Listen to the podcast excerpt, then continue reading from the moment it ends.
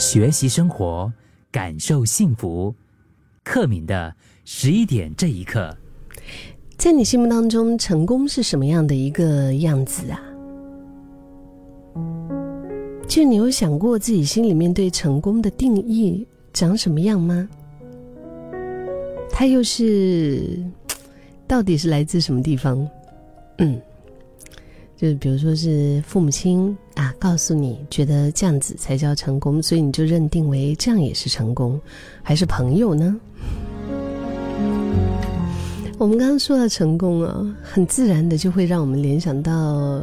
有钱、有身份、有地位、有哎呀，反正就各种啊，就是，比如说你钱的多少啊，你工作的职称有多响亮，哇，一说出来，哇，这个是什么什么什么，你知道吗？然后房子有多大间，住在什么地方、什么地段，车子是要有多酷炫，就是在做这件事的时候，你心里面是充满了满足和平静。还是不做，担心或脱队的那种恐惧，就是 因为不得不嘛，所以我必须得。这个定义，这个成功的定义，是来自爸爸妈妈，或者是全村的希望，还是社会上普遍被赞扬的那种所谓的成功的样子？因为羡慕别人有嘛，对不对？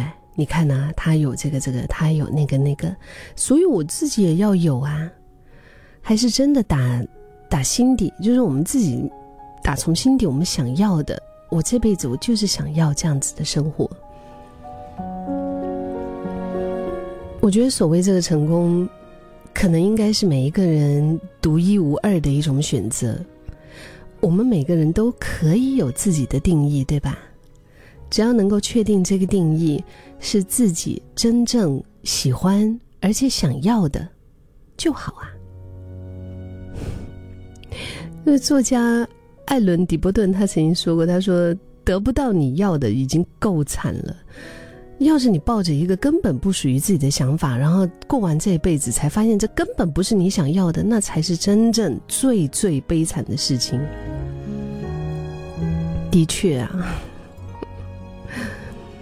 真的，真的，你说如果这个成功都是来自于别人的评价，或者是物质条件的满足，嗯，那那他其实会需要很多很多外在的条件，他才能够达到。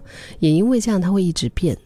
那我们在追逐的，就会变成是一个永远在退后的终点，因为他一直变，你也是追不到啊。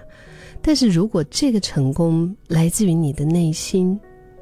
是你真心认同、你真心喜欢、你真心期望的，或许不一定可以赚到很多钱，或许跟别人不一样，或许没有能够被很多人理解或者是欣赏，但是别人的建议可以参考了。最重要的就是内化成自己的一次分享的选择，就是需要为自己的决定负责的，毕竟还是你自己。所以，我们有空的时候，我们其实真的是可以花一点时间，来挖掘自己内心的世界。我觉得找到属于你自己所定义的成功，永远都不会嫌太晚。